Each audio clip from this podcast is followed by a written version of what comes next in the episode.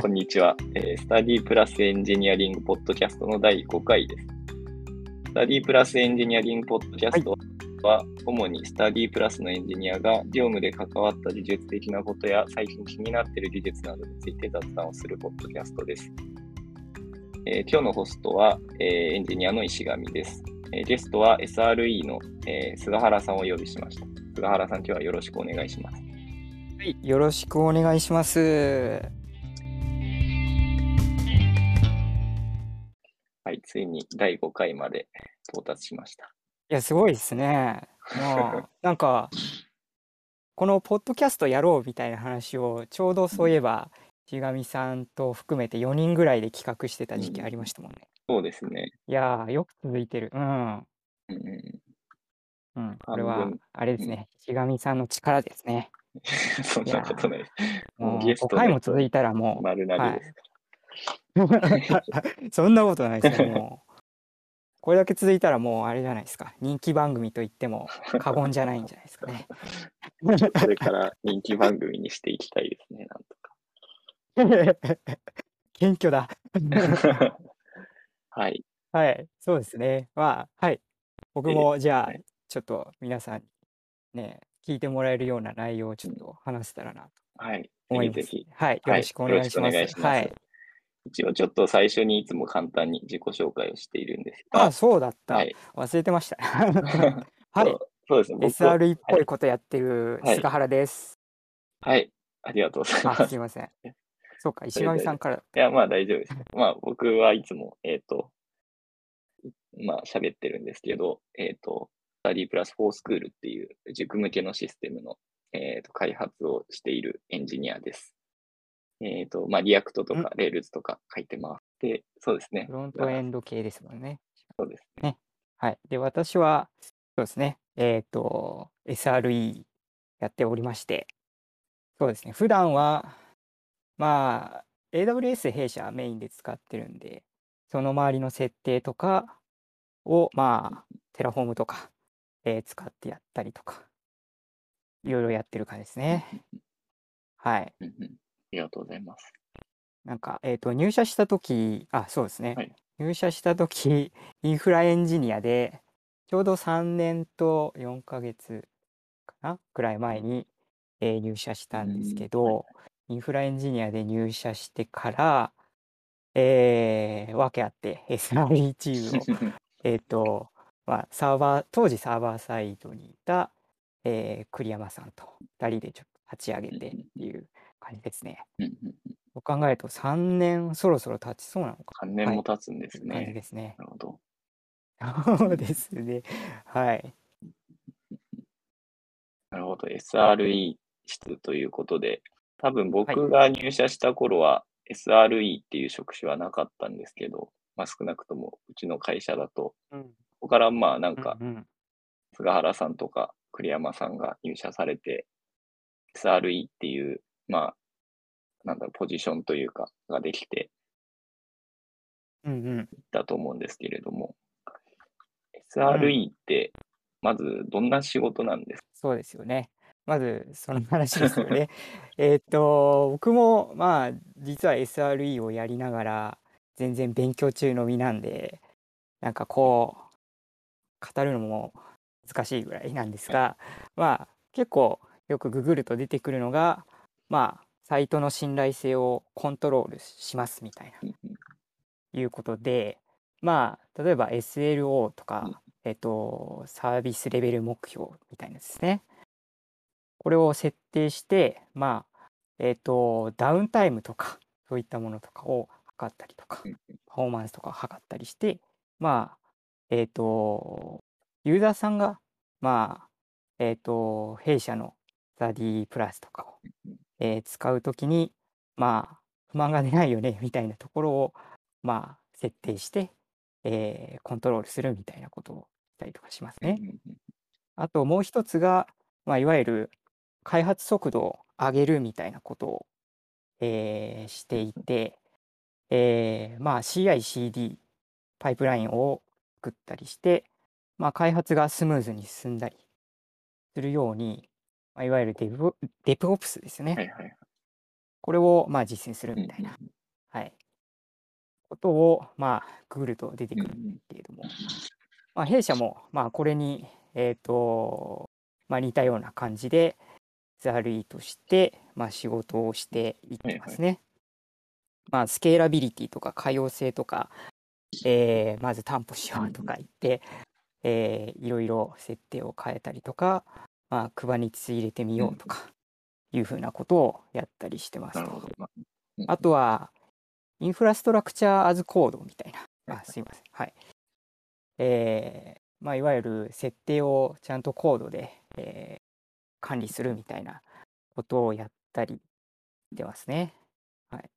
まあ、いろいろこう、まあ、やるんですけど、まあ、SRE って今までの、インフラエンジニアと、まあ、担当してる範囲が、まあ、ほとんど同じというか似てるんですけど、まあ、このやっていることに対して、まあ、ソフトウェアリソフトウェアエンジニアリングのこの考え方を入れるというか、えー今まで手作業でやってたのを自動化したりとかそういうようなことを、まあえーやってる感じですね。うんうんうんはい。なるほど、なるほど。まあよくキーワードで出てくるのがこんな感じですね。はい。ありがとうございます。なんかインフラエンジニアと SRE で言うと、なんか SRE の方が開発者と一緒にやるようなイメージなんですかね。そうですね。まあいわゆる今までまあきっと石上さんも体験したことあると思うんですけど開発チームと、えー運用チームが分かれていてみたいな。そこがもう完全に対立してみたいな感じになっちゃうんじゃなくってですね、まあ、いわゆるサイロ化を防ぎたいとか、そういったまあいわゆるデプオデブオプスとか、まあ、アジャイルの手法ですよね、をまあソフトウェア開発に入れていきたいっていうことを SRE としては、えーやっていきたいことになるので、まあそこがやっぱり大きな違いなのかなとちょっと思ってますね。なるほど、なるほど。ううんん。いやもうすごいですよね。なんか対立している組織に入るともう なんかお互いに お互いに陰口を叩き合うみたいな感じなんですけど、うん弊社はまあいや本当ありますよ。そう、あんまそこまでひどいのは経験したことがないんですけど、まあんそうですよね。そういう現場もあると。はい。はい。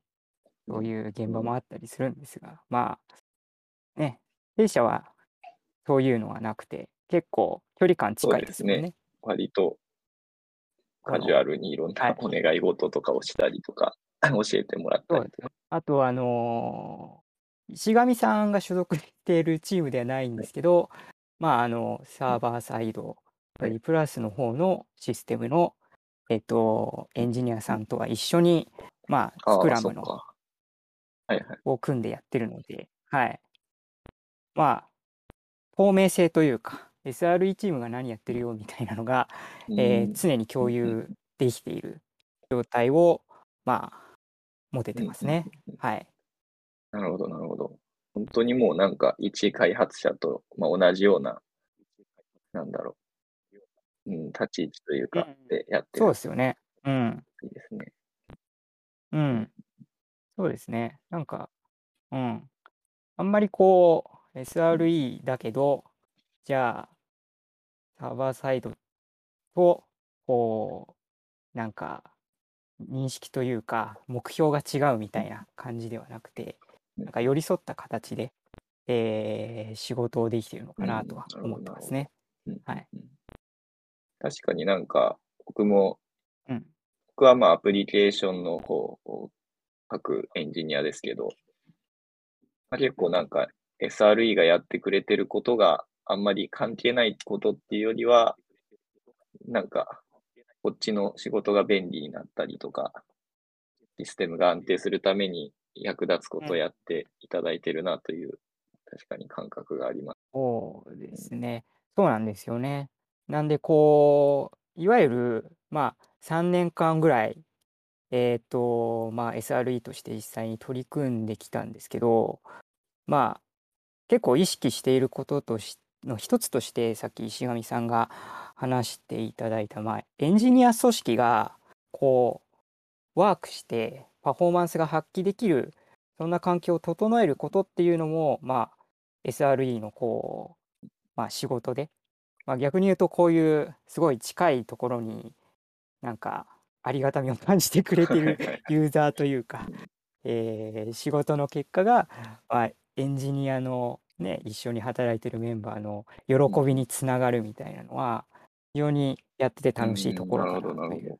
確か感じですね。にユーザーが近い、はいなんかうんうんインフラっていうと、そのエンドユーザーは遠いみたいなイメージですけど、なんか、社内の開発者ですよねがユーザーって考えると、まあ確かに。うんそのユーザーってかなり近くにいて、フィードバックがもらいやすい。そうそうそうそう。そうなんですよね。うん。なんかここやりづらいなーみたいな、辛いなーみたいなところをこう受け取って、まあ改善活動をするみたいなのは、まあ SRE やってて面白いところとか、自分のモチベーションに結構直結したりしますよね。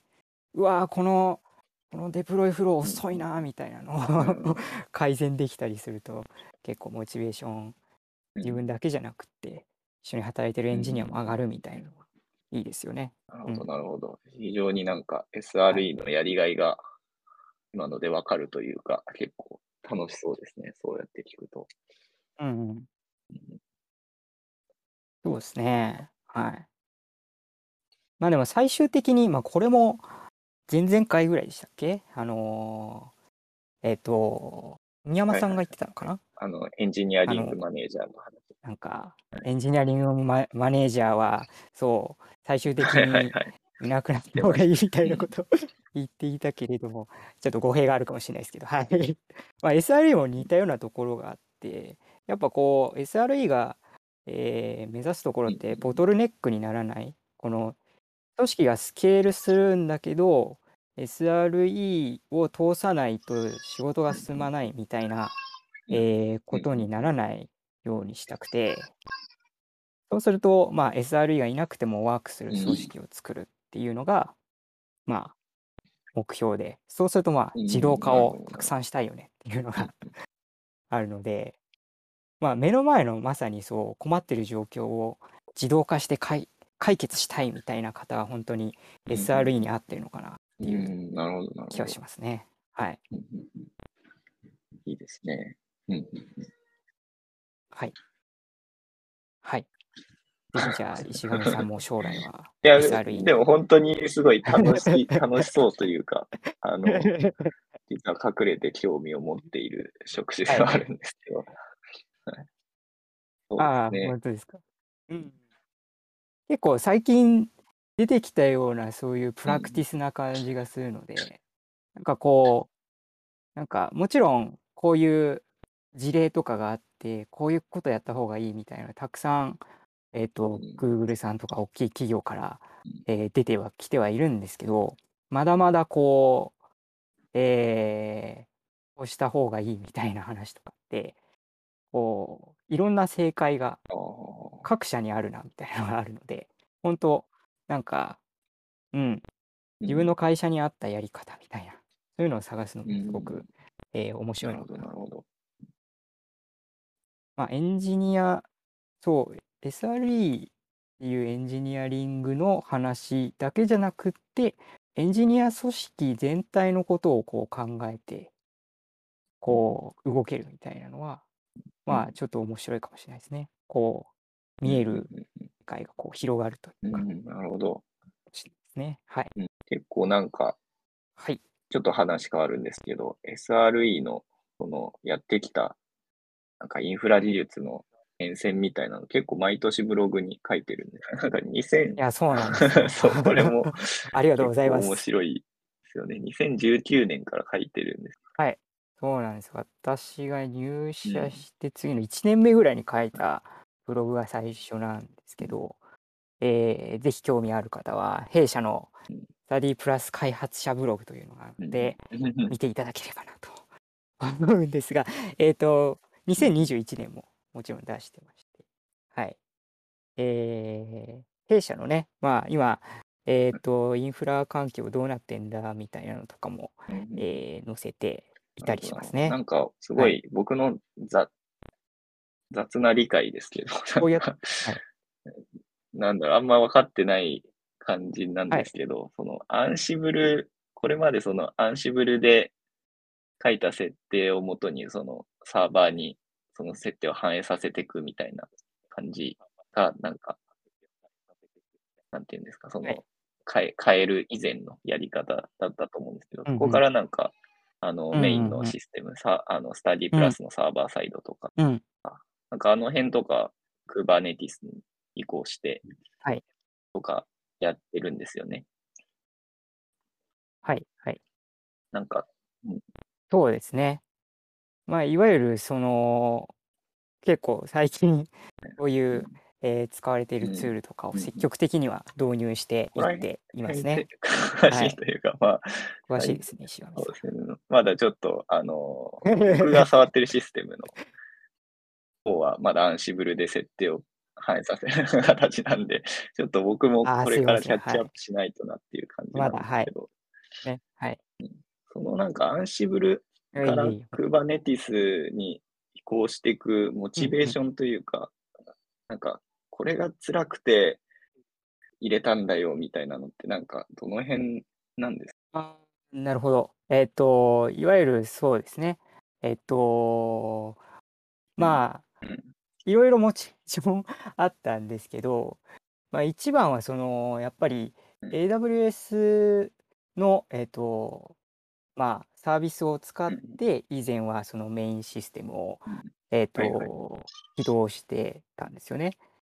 えっ、と、はいはい。AWS エラスティックビーンスタックっていうのを使ってたんですけど、えっとこれが結構うん。マネージドになってる部分があってうんうん。障害が起きてそれが見えないみたいな部分が、えーあると本当にどうデバッグしたらいいかとか障害時どう対応したらいいかみたいなのがなかなか難しかったんですよね。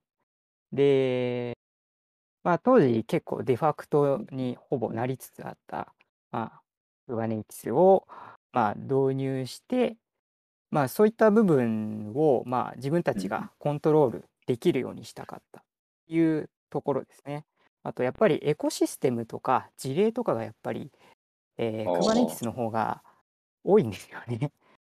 なので、うんそういう意味でも何か困った時とかまあえっ、と事例が落ちて安いっていうのは、えーなるほどありましたなるほね。はい。でアンシブも本当はいに強力な、あすいませんかぶっちゃいましたね。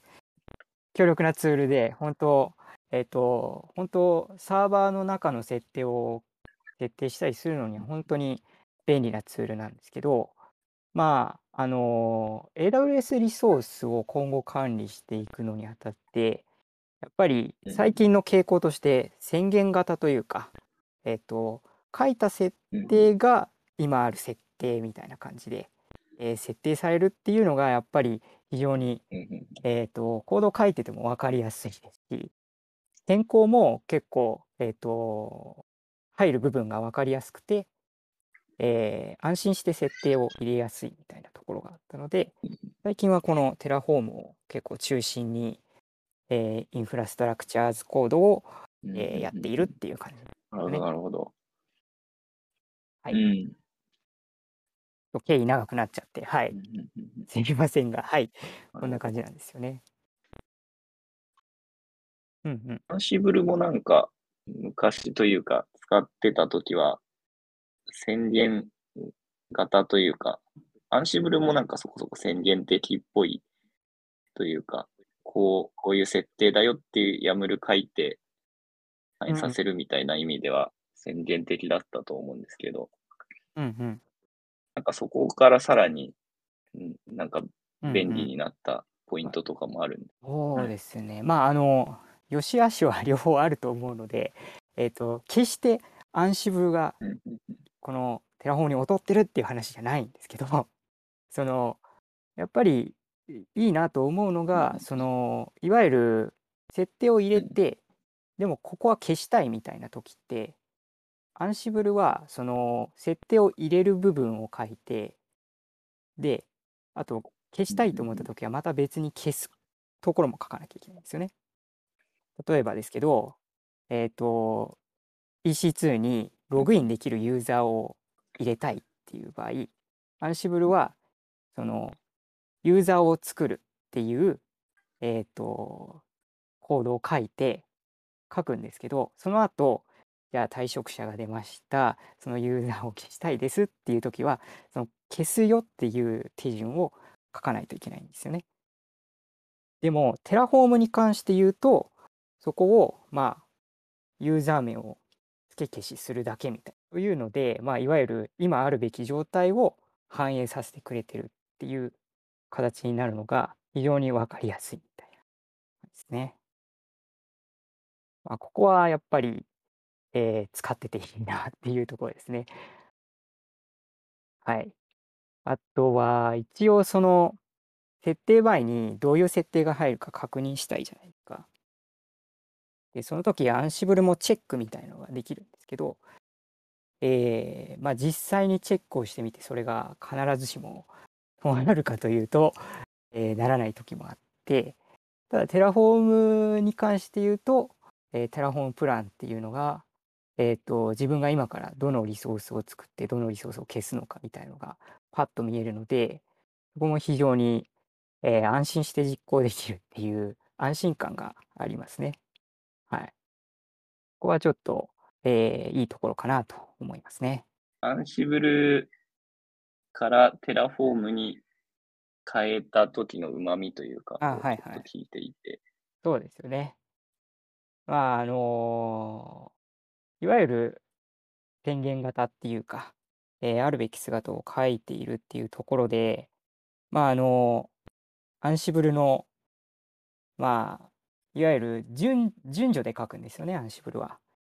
上から順に実行されていくっていう感じなんですけど、 Terraform はそうじゃなくて、うんえーまあ、えっ、と、書いた状態がそのまま、えー AWS の、えー設定になるみたいな形になるので、うんえーそこが非常に、えー良いところですね。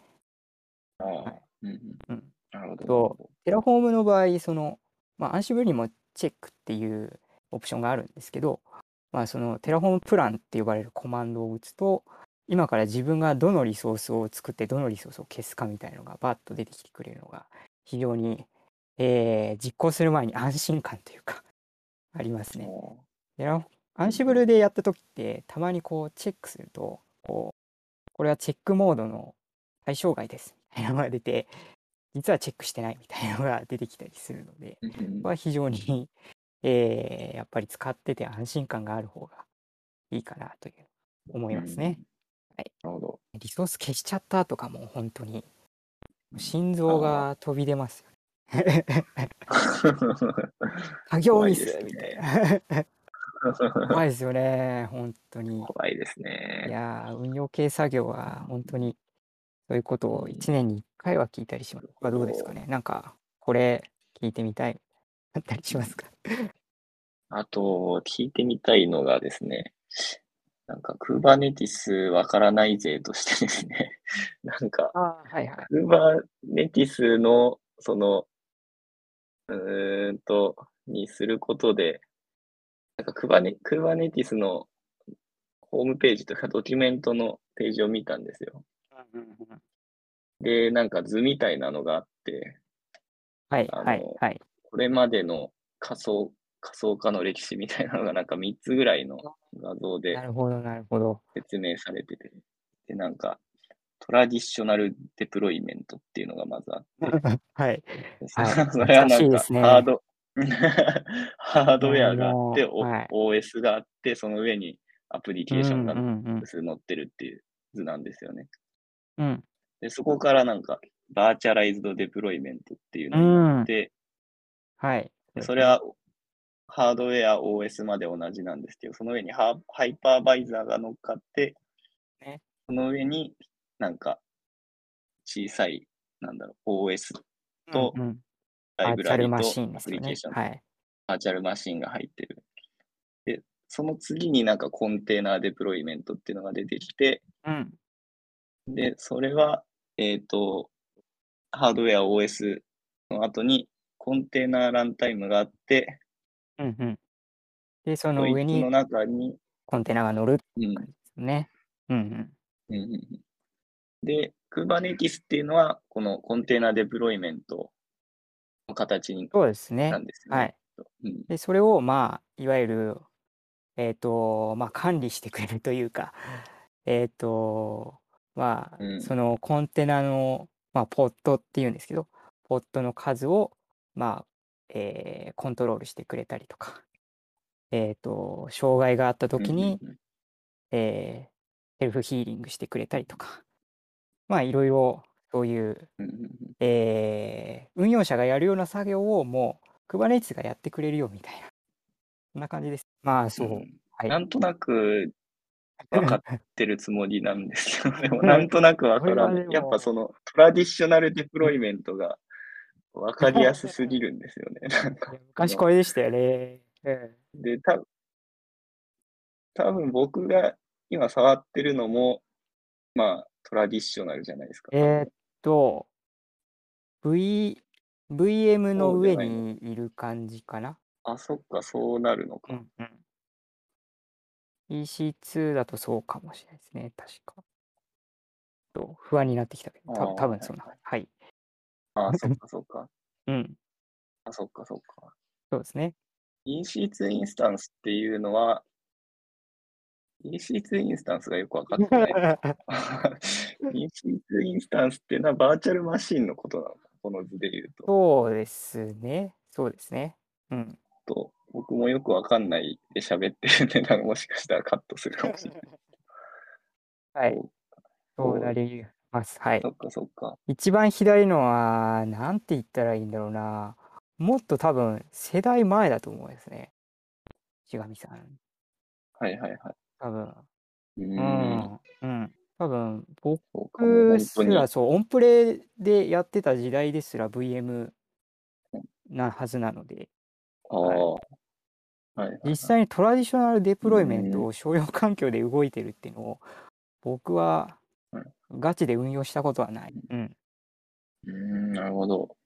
だからまあ、そうですね。そうか。僕は、うんうんまあ、僕はなんか一つのマシンだと思ってたものは実は仮想化されて仮る想化の、はい、中の一つ VM だったのと。一つを見てたって感じですね。うんうんうんはい。で、そこからさらに進んだコンテーナーデプロイメントっていうのが、そうですね。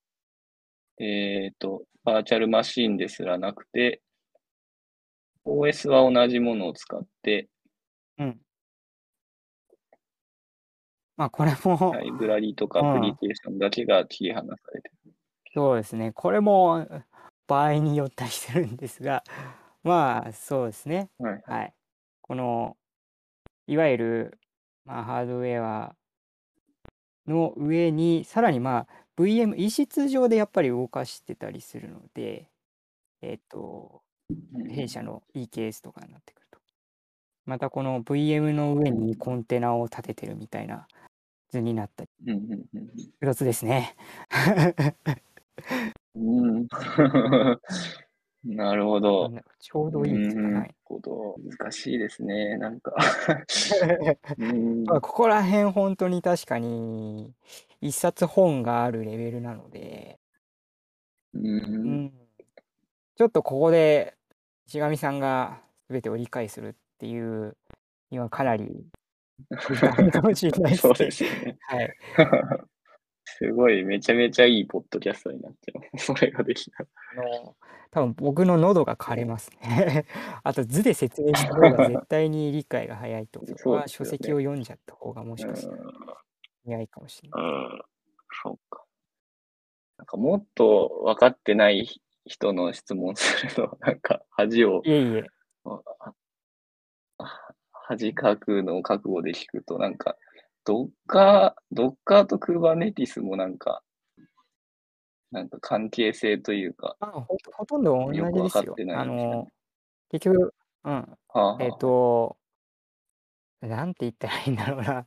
まあ、えっ、と、Docker の場合は、その、まあ、いわゆるコンテナを、えっ、と、まあ、はい立ち上げて、それを使う。ツールになるんですけど、Kubernetes で言うと、そのコンテナをオートスキあオーケストレーションかするツールっていう意味で、はいはいはい。いわゆるその、うーん。なんて言うんだろう。各 Docker をこうどう動かすかみたいなのをやってくれるのが Kubernetes ってことですね。うーん。なるほど、なるほど。そっか。確かに、その、最近やってもらってる、その、Kubernetes 勉強会で、なんか self-healing みたいな、はいこ。のやつがありましたけど、ああいうのは確かに Docker じゃできなくて、そうですね。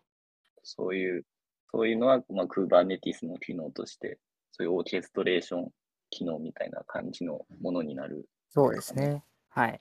なんか、あれですね、サーバーがい、サーバーというか、コンテナか、コンテナが1個ダメになっても、コンテナポットっていうんでしたっけ？そうですね。ポットですね。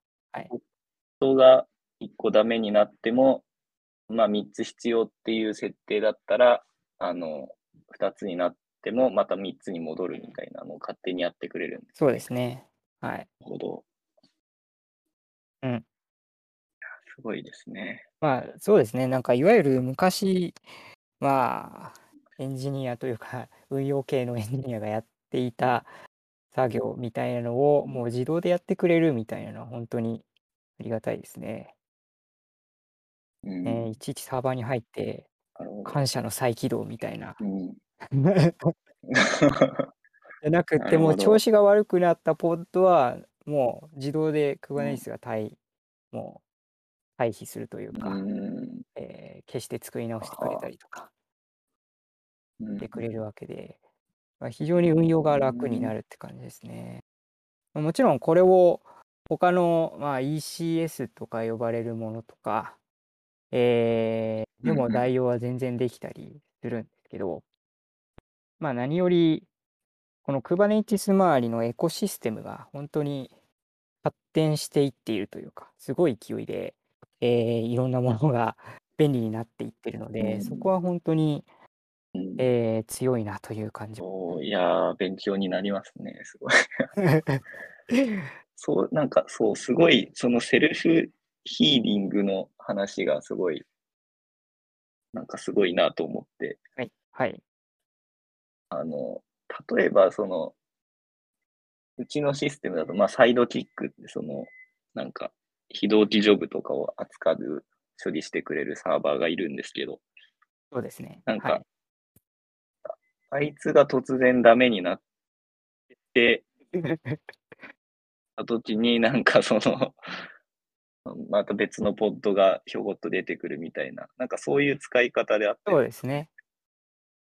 まあもちろんそのサイドキックは本当に、えージョブを扱ったりするものなので、そのジョブ自体が本当、適当性が保たれてるかっていうのはすごく、えーポイントにはなってくると思うんですけど、うん。まあいわゆるその、まあ EC2 とかもそうなんですけど、起動し続けてると、えっ、と、うんまあログとかが溜まってきたり、えーディスクがいっぱいになってきたり、で、はうん動かないみたいな ことが、ジェンキンスとかあるじゃないですか。うんえありましたそうね。ですね。で、そうすると、運用者がサーバーにログインして、ファイル消したりとか、プロセス再起動を試してみたりとかするんですよね。で、まあ、こういったところを、まあ、えっ、と、Kubernetes は、まあ、自動でチェックして、自動で、えー作り直してくれるとか、えーしてくれるところがやっぱり、えー良いところ。その、このポットはダメだったみたいは、もう、もうダメになったみたいな判定っていうのもはい、自分ヘルスチェックを定で書く。入れてて、うんまあヘルスチェックが失敗し続けて、うんうんどれぐらい経つと消えるみたいな。いやーそうです便利でね、本すね当に。うん。便利なものがもうすぐ我々のシステムでもそうですね、使えるように。ぜひその、まあ、社内でもまだまだ えっと、本当うん、10いくつあるマイクロサービスのうち、本当3つぐらいしかまだ Kubernetes 化できていないので、まあ、本当に人手が足りないというか、やりたいことはたくさんあるんですけど、はいやはいり足りないなっていうことがあるうんので、ぜひそこら辺に、なるほど。えー腕に自信がある方がいたら、ぜひ SRE チームちょっと人材募集中なので、ぜひ応募していただければと思。っております。うんうんうん。なるほど。SRE 募集中と。そうですね。はい。まあ、本当やりたいことがたくさんありまして、うん弊社のまあうん。採用ページとかにも、えー書いてはあるんですけど、まあ今言った Kubernetes 化の促進とか、まあ、 Terraform 化の促進とか、ね。あと、やっぱり最近そのセキュリティ改善とかも力入れてまして、えー AWS はいはい。SS を導入したりとか、いろいろちょっと、まあ、攻撃された時に大丈夫かなっていうところを改善はしていっているものの、まあ、うんもうちょっといろいろやりたいことあるなという感じですね。あと本当に、えーなるほど、なるほど。そうですね、プロ、プログレッシブデリバリーとか、えーやっていきたいなというところもあるので、ぜひそこら辺、自信があるかな。弊社に応募していただければなと。はい。プログレッシブデリバリーっていうのはあ何なんですか？えっ、と、例えば、デプロイしたときに、そのデプロイした内容が問題があったとするじゃないですか。本番に、本番に出したもの。はいはい。で、それを、えっ、と、今の状態だと、今の弊社の状態だと、えっ、と、出した後にエラーが複数セントリーとかで飛んできて、あ、まずいって言って戻したりするじゃないですか。手動で。うん、うん、そうですね。そうじゃなくうて、んうんえっ、と、そこも自動化したいみたいな。いわゆるデプロイで、えっ、と、ほう本番環境に、えー出る際に、エラー率とか、エラーレートを確認しながらちょっとずつ出していって、で、それあがエラーが増えてるって検知したらアラートして、そのまま前のバージョンに戻すみたいなこととか、ああ、な。なるほど。だからそう、えっ、と、監視とはいはい検知とか、そういうのを含めた、いわゆる CICD パイプラインを。考えるそこ自動化できるんですね。すごいな。そうですね、最近はそういう便利なものも。はい、うんありまして、はい確かに言われてみれば、そういうのをややった方がいいっていうのは確かにうん、けど、うん、今まではやっぱ、なんか、デプロイする前に確認してテスト通って、よしっていううん感じだったけど、そこで本番に出してから戻すっていうのも自動化するっていうのは確かにややった方がかなり、なんかそうの、ん、小なん不具合があったとしても、その不具合をなんかユーザーが見る時間が。かなり減うん、りそうなそうです、そうですます。ね。はい。まあ、やっぱり開発してるとあるじゃないですか。なんかこう、動作確認はやったものの、本当に大丈夫かなみたいな。うん えー例えばその Rails とか Ruby のバージョンアップをしたときに、すごい大きな変更がうんどうしても入っちゃうみたいうんな。もう出すときもドキドキものですよね。あそういうところの心理的安全性が担保できるっていう意味だと、うんまあ、こういうの入ってると非常にそう開発速度も、うんえっ、と、まあ、気持ち的にすごい、えーしっかりレビューを通してみたいなのではなくて、まあ、えーうん。ある程度チェックできてれば出してみてちょっとチェックしてみるっていう考え方もありだと思いますし、あとはまあユーザーさんにとってもさっき石上さんが言ってくれたようにまあ、えーエラーになる率がすごい減るというのでまあうん入れたいだ入れたいですよねっていう話はちょっと、えー出たりしてますね。はい。うんまあでもこれなるほど本当にどこの会社でも思ってるんじゃないかなっていう結構課題が多いですね。ああ。はいはい。うん。うん。勉強になるな、ポッドキャスト 収録すいると。えいえ。本当。なんか、確かに、アプリケーション開発をやってると、なんか、デプロイするまでに不具合をなくすみたいな意識でやってるので、いかにそのデプロイ前のテストをちゃんと書くかとか、うん。コードをちゃんときれいに保つかとか、なんかそっちにばっか注意が向くんですけど、うんうんうん。確かになんかリリースしてからどうにかするっていう意味でそういうのがあっても確かにあった方がいいなと聞いて思いましたね。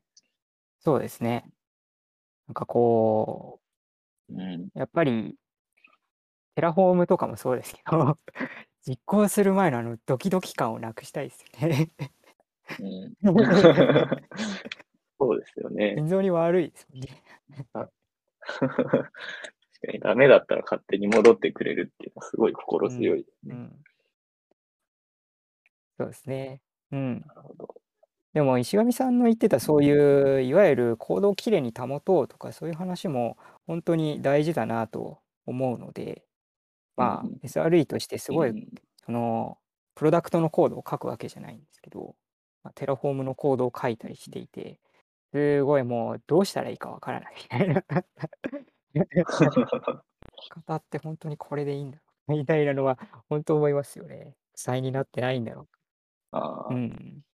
なるほど、なるほど。うんまあ、でもそういう意味だと、まあ、本当に SRE でも本当にそういう、えー書きプログラミングの書き方とかも結構大事な要素な、はい、ちなみにこう最近気になってるそのブログの記事を読んで気になったことがあっていわゆるその、はいはい。なんて言うんでしょう。このコードのまあえっ、と品質っていうのにも SLO やエラーバジェットみたいなえー SRE のプラクティスを入れていくみたいな話があってですね。うん結局そのやっぱりコードが綺麗じゃないとどんどんどんどんその開発する速度が下がるじゃない。ですか修正をちょっと入れたいのにこんがらがっててもうちょっと修正をかけないといけないみたいなうんことって起きると思うんですよね。で、そうですね。そういう技術的負債と言われるものがもうどんどん増え続けると、まあ、いわゆるちょっとエンジニアとしても、その、辛いというか、もう、こんなコード管理したくないみたいな。なんか昔うん、そう、コードを読むのに忍耐、忍耐がいるみたいな話を聞いたりとかもあったんですけど、うん。まあ、そういうところにも、まあ、いわゆるコードの品質を監視して、システムみたいに。コードの品質が悪くなってきたら、まあ、アラートして、ちょっとそういう新規開発を一旦やめて、技術的負債の解消をしましょうみたいな考え方がある。で、それ本当面白いなと思って、うんなんか結構このコードの品質をなんか定量化するというかうん解析して、それをチェックしていくっていうのは本当面白いなと思って。なんかうん。SRE のプラクティスもそういう開発の方に持っていけるっていうのが、えー、ちょっと面白いなというのはちょっとう思いましたんね。はい。うん、確かに面白いです。SRE はやっぱりなんかそういう定量化とか計測の技術がかなり、なんか、そうですね。そうなんだ。普段の 業務的に秀秀でてるというか、なんかそこにやっぱ関心が強いから、それを確かに、こう、こう普段のコーディングとか、うんアプリケーション開発に取り入れたら、それはすごいなんか役に立ちそうなうん。うん。気がしますね。なんかやっぱり、なんかコードに、自分が書いたコード、確かに負債にはなるんですけど、それをこうリファクタリングしたりして、綺麗にうんできていくと、だんだんこう、自分のコードに愛着というか、えー自信というか、そういうものが出てくると思うんですよね。うんそういうのって結構、まあ、いわゆる、まあ、エンジニアの離職につながらないようにするためにも、結構大事な要素なのかなってちょっと思ったりします。うんちょっと、負債がすごいシステムとかを 担当になったら、結構大変じゃないですか。そういう意味でもね、あの、将来のエンジニアとかに、コード品質のいいものをできれば渡したいな、みたいなうん気持ちはありますよね。新しく入ってきた SRE メンバーとかにも。この Terraform ちょっと良くないんじゃないですかみたいな 話にならないように、ね、うんちょっとちゃんと書きたいなって気持ちうんできます。それ系で言うとなんか、あ、そうそう、これ、どうしようかな。今回からあの、社内のエンジニアからお便りコーナーっていうのをやってみようという話になあり。がとうございます。そう、お皆さん便ありがとうございます。実はいただいているんですが、あの、今の話のちょっと関連するんですけど、なんか SRE チームだとなんか改善デーっていうのをやってるんですか？そうなんですよ。はい。えっ、と、改善デーというものをやっているそうですが、どんなものですかっていう、えっ、と、お便りというか、質問がうん来ているんですけども、はい。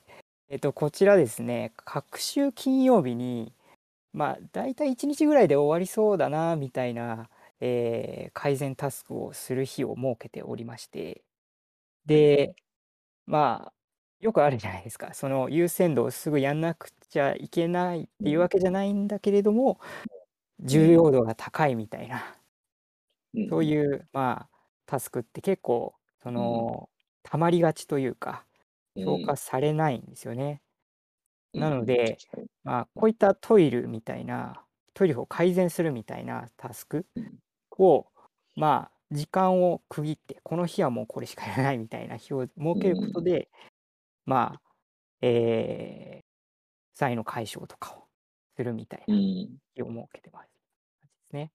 うん。で、これ結構、えーよくってですね、今までうん。いろんなことを、この改善で、まあ、例えばですけど、まあ、 Terraform のバージョンアップとかも、この日にやったりとか、ああ、なるほど。えーやったりしていて、まあ、いわゆるこのお掃除というか、きれいにしていく 作業がここでできているっていうのが、うん結構心理的にこう良いというか、うん。か汚いお部屋で 仕事するより、2週間に一遍はちゃんと掃除するみたいなのがあるといいですよね。はい。うん。いや、もう本当もうどのチームでもやった方がいいとは思いますね。そうですよね。まあ、スクラムマスターとかがいれば、そういうのをやってくれる役割メンバーとかがね、うん。えーあると思うんですけど、弊社だとこういうふうに、え2週間に一遍ぐらいやるみたいな感じで、うん全員がそれをやるみたいな 感じになってますね。はい。いいですね。では非常に良いと思います。あと、お便りをもう一個ぐらいちょっと取ろうかなと思うんですが、うーん、菅原さんどれか話したいやつありますか？ああ、そうです。そうですね。ああ、今まで一番楽しかった仕事は何ですかっていうお便りが来てますね。はい。いますねこ。ちらですね。まあ、あのーまあ、結構何でも楽しめるタイプなんですけど、仕事とかで。まあ、一番結構これ、えーやってよかったなみたいなのがあありまして、はいはいえっ、と、まあ、コロナに入って、2020年の春頃なんですけど、まあ、スタディプラスの利用者数がすごい急激に増えた時期があったんですよね。うんうんで、その時期本当に負荷に、そのオートスケールが耐えられずに、うんうんうんえー特に DB が、えーボトルネックになってしまったんですよね。はいはい。で、なんというか、毎毎晩ピークタイムにアラートが上がるみたいな。えーそんな状況になってしまいまして、そこで本当、えっ、と、サーバーサイドのバックエンドのエンジニアも含めて、うん。えー前々回で出た若宮さんとかも、本当に、うん。えっ、と、サーバーに負荷をかけないような本当に施策とかを、えーやってたんですけど、うん。はい。SRE チームとしても本当にこの負荷に対処するために、うん。この、えーまあ、当時、えー、と AWS のオーロラ MySQL を使ってたんですけど、うんえーこれを、まあ、ピークタイムの時だけオートスケールできるようにしたんですよね。うんうん。これが結構、えー、と効果がありまして、そそのピークタイムの時間だけスケールさせることで、まあ、料金もそんなに、えー大きくならない上に、うんえーまあ、必要な、えー、可用性を担保できたっていうのを、おえー非常に良かったなっていう思い出があります。はい。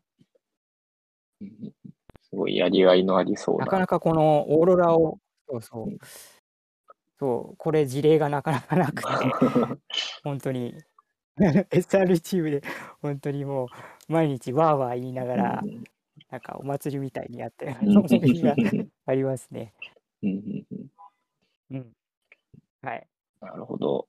いいですね。そういう時やっぱりなんか、ちゃんとチームとしてやってると、なんだろう、楽しくできたというか、結構みんなで取り掛かれると、なんとか、なんか、立ち向かいますよね。うん。うん、そうですね。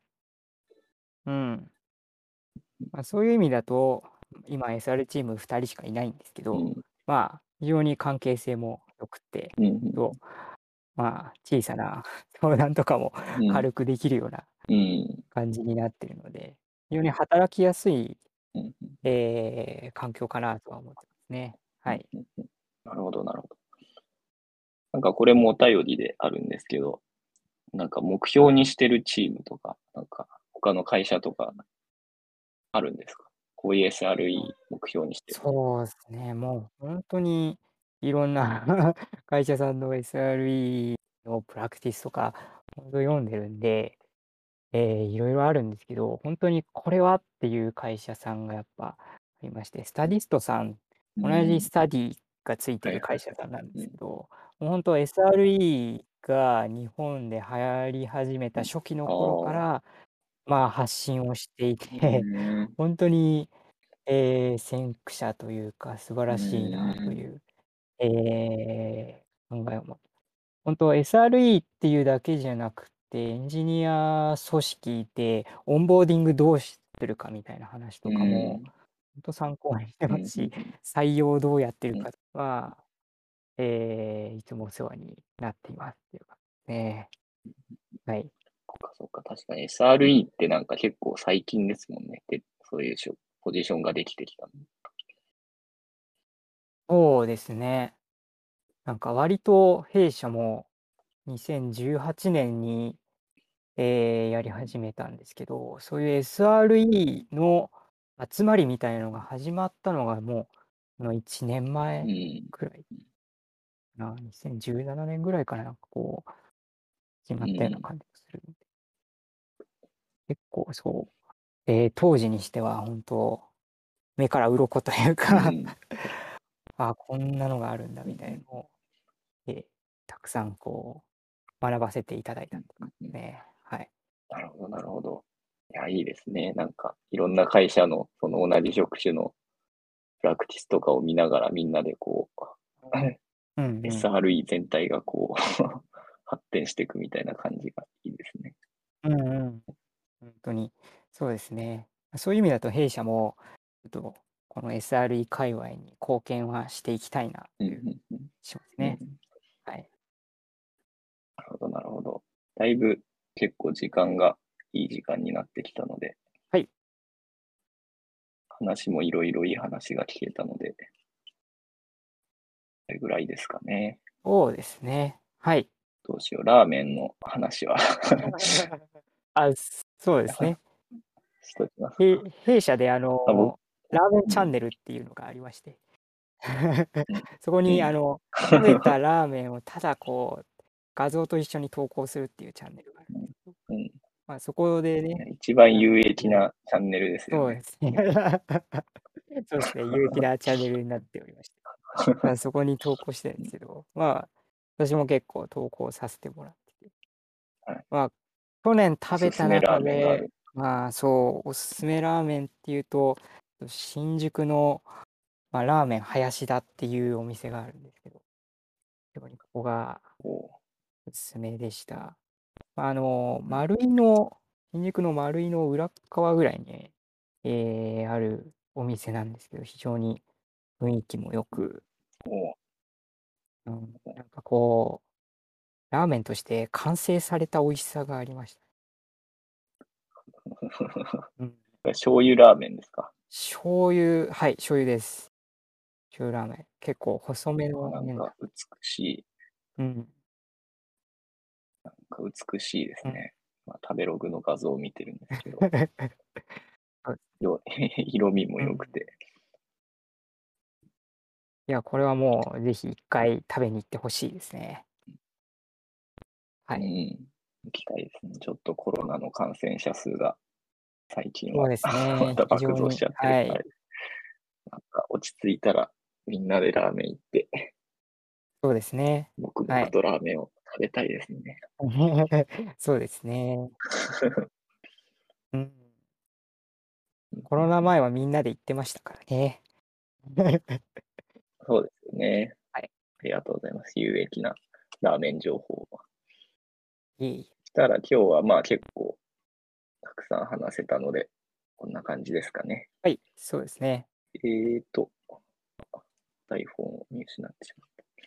はい。では、えーと、本日のスタディプラスエンジニアリングポッドキャストは以上になります。菅原さん、本日はどうもありがとうございました。はい、ありがとうございました。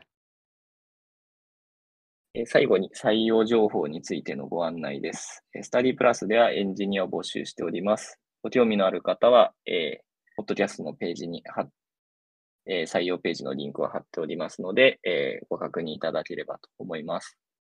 はい。では、ここまで聞いていただいてありがとうございました。